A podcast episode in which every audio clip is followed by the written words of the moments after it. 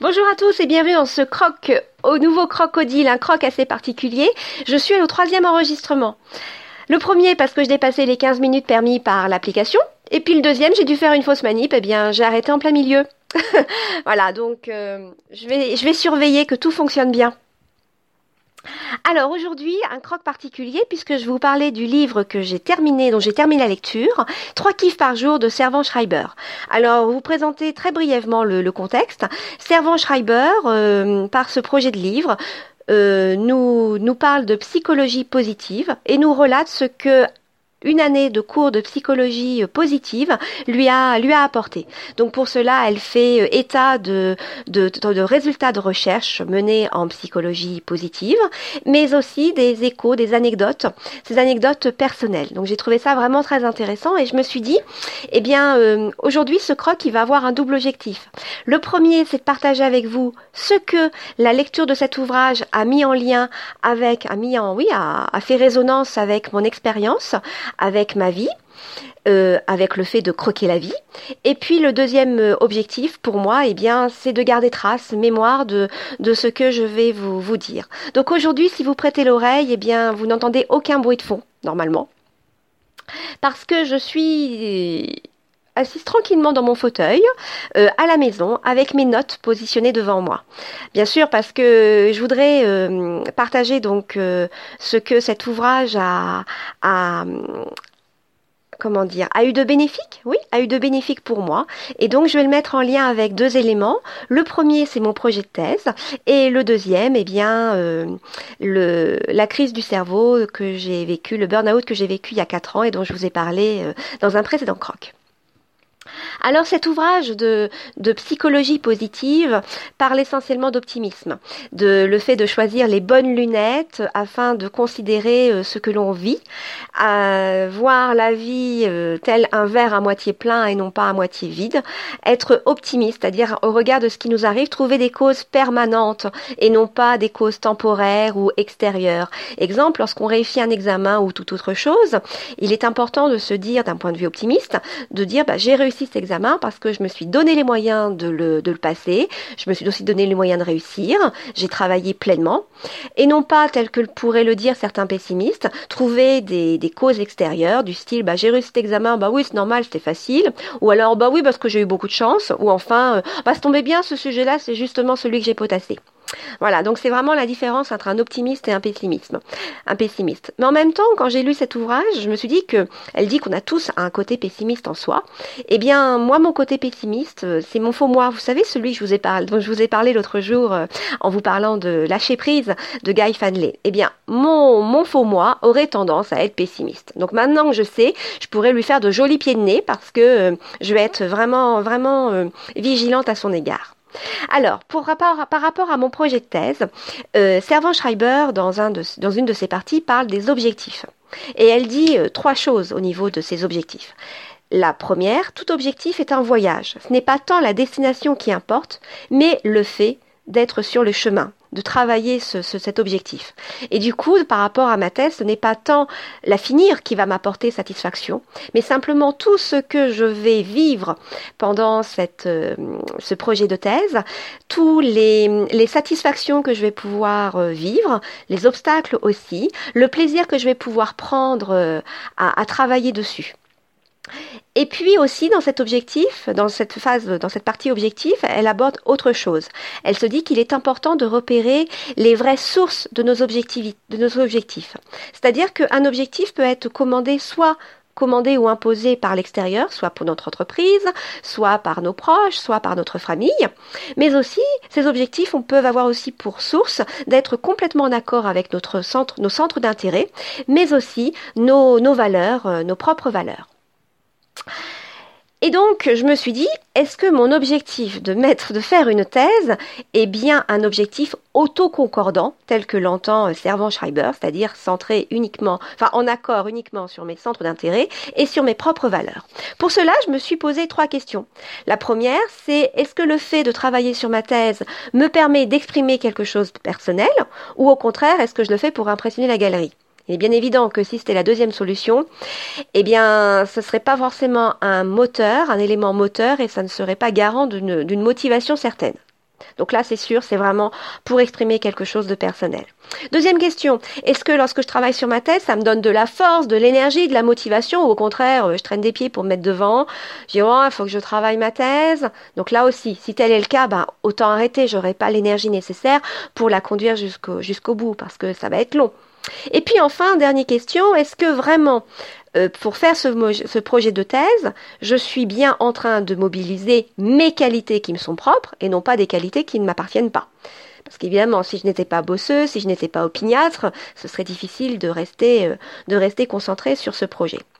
Voilà, donc une fois que je me suis posé ces trois questions, eh bien oui, ouf, le projet de thèse est bien un projet autoconcordant. Ah, me voilà rassurée, parce que je vous dis, je, doute à chaque fois, je doute tout à fait, c'est mon côté, mon fou, moi, vous savez, mon petit, mon petit pessimiste qui me dit, ouais, mais tu t'engages dans quelque chose de trop lourd, tu t'embêtes, tu pourrais profiter de la vie, passer ton temps à lire des romans, des thrillers, pourquoi tu t'embêtes à lire tout ça? Eh bien, tout simplement parce que ça me permet d'exprimer quelque chose propre à ma personnalité, ça me booste et puis ça me permet surtout de continuer à apprendre, une de mes forces de caractère. Enfin, le dernier point qu'elle met en place euh, dans cette euh, partie sur les objectifs, c'est une fois qu'on a son objectif, il est important de s'y tenir. Et donc, elle, elle utilise une, métaphore qui m'a tout de suite parlé, c'est-à-dire lancer le sac par-dessus le mur. Alors, je vous explique. Imaginons, vous êtes en train de, faire un, un, grand voyage, ah oui, un voyage assez long quand même, assez conséquent. Voilà, vous, vous traversez des collines, vous traversez des ruisseaux, vous traversez euh, multiples paysages, et puis euh, au bout d'un champ, un mur se dresse devant vous. Là, vous avez deux possibilités. Soit vous faites demi-tour, et dans ce cas-là, tout le chemin que vous avez parcouru n'aura servi à rien. Ou alors vous vous dites, eh bien non, je lance mon sac par-dessus le mur, j'escalade le mur, et du coup, je continue. Le fait d'avoir lancé le sac par-dessus le mur donne un engagement supplémentaire, et une raison de continuer. Eh bien, dans tout objectif, il est important qu'on lance son sac par-dessus le mur. Alors moi, personnellement, par rapport à ma thèse, bah déjà, le fait que je sois inscrite. Inscrite à la fac, déjà, c'est un sac qui est lancé. Vous allez me dire, je peux m'arrêter en plein milieu. C'est vrai. La deuxième chose, c'est que j'en ai parlé auprès de, de, mon entourage proche, des gens sains, hein, des gens bienveillants à mon égard, pas des personnes qui seraient là pour vous mettre des bâtons dans les roues. Hein. Non, non, vraiment des gens proches. Et comme vous leur avez dit, je m'engage dans ce projet parce qu'il répond à telle valeur, parce qu'il répond à tel centre d'intérêt qui me sont propres, eh bien, vous, vous avez publié quelque part euh, l'idée de mener ce projet. Et puis mon troisième sac, eh bien, c'est l'investissement et l'engagement à l'égard de mon, de mon directeur de thèse. Il me consacre du temps, donc c'est vraiment la moindre des choses d'aller jusqu'au bout et de travailler sérieusement. Voilà, donc moi aussi j'ai lancé mon sac par-dessus le mur et je me dis que tous les objectifs que je vais me, me, me lancer, tous les projets, les tâches, eh bien, il faudra que je lance aussi mon sac par-dessus le mur. Enfin, je vais vous parler aussi de la crise du cerveau. Euh, dans l'ouvrage, elle dit qu'il est important de revisiter un incident, un incident que nous avons vécu pour évaluer les conséquences et les éventuels apprentissages. Et dans son ouvrage, à la fin, elle présente 12 conseils de psychologie positive. Donc je me suis dit, en quoi, qu'est-ce que cette crise du cerveau a pu m'apporter? Au regard de ces douze conseils. Alors, j'ai pas réussi à mettre en place encore par rapport aux douze conseils, mais j'en ai quand même mis en, en évidence quatre. Le plus important, et qui n'est pas des moindres, c'est eh bien, ce burn-out m'a permis de me donner la permission d'être humaine. Et oui, j'ai mes faiblesses, j'ai mes failles, j'ai mes, j'ai mes, mes, mes, petites fragilités. Je ne suis pas surhumaine, je ne suis pas capable de mener 36 euh, projets euh, en, de front. Je, voilà. Donc c'est important de se dire, bah oui, j'ai droit à avoir des doutes, j'ai droit à avoir des obstacles, j'ai le droit de ne pas être euh, au mieux de ma forme, mais par contre, il faut quand même croire en moi. Et croire en moi, eh bien, c'est le deuxième conseil de psychologie positive. Croire en soi et croire aux autres. Se dire que si je me lance dans tel projet, c'est parce que forcément j'ai les compétences nécessaires pour le faire. Et même si je n'ai pas toutes les compétences, je vais forcément en développer et en acquérir pour me permettre de mener à bout ce projet quel qu'il soit. Troisième conseil, eh bien, ne pas oublier son corps. Il est important de s'aménager des moments de récupération, des petits moments comme des gros moments, de faire attention à son alimentation, de faire attention à son sommeil, d'être vigilante, vigilant grâce euh, à la pratique sportive. Ne pas oublier que notre corps, c'est notre mouture et il est important de la ménager si on veut aller loin. Et enfin, le dernier conseil, c'est introduire du changement. Et pour cela, pour introduire du changement, eh bien, vive les habitudes, vive les rituels que je me suis imposés depuis quelques mois et qui permet de garder le cap. Et puis aussi, très important, sortir de ma zone de confort. Ne pas hésiter à aller un petit peu dans les sentiers battus. Euh, tourner à droite au lieu de tourner à gauche, même si j'ai toujours l'habitude de tourner à gauche. Ben non, je vais aller à droite. Pour une fois, ça va être différent. Et puis, euh, je vais peut-être rencontrer d'autres choses, d'autres éléments qui vont me permettre d'avancer. Voilà, donc ce sont donc ces conseils qui, qui font écho euh, en moi. Donc comme je vous disais en début de, de, croc, euh, je suis au deuxième, troisième enregistrement. Le premier, j'ai pas pu aller jusqu'au bout parce que j'avais énormément de choses à vous dire. Eh bien, je me dis, je me le garde. Je me le garde sous le coude pour vous faire d'autres crocs en lien avec euh, cet ouvrage de trois kiffs par jour. J'aurai deux souhaits pour finir.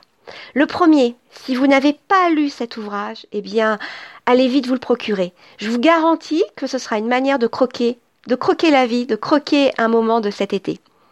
Si vous l'avez lu, eh bien, profitez-en pour me laisser un petit commentaire, soit sur mon, la page Facebook dédiée à Croc Odile, ou alors sur mon compte Twitter, at Odilerie, et de me dire, pour vous, qu'est-ce que cet ouvrage vous a apporté, qu'est-ce qu'il vous a euh, donné envie de mettre en place. Voilà. Je vais vous laisser pour aujourd'hui. Je vais vous souhaiter d'excellents moments. Euh, pensez vraiment à croquer la vie. Allez, à très bientôt.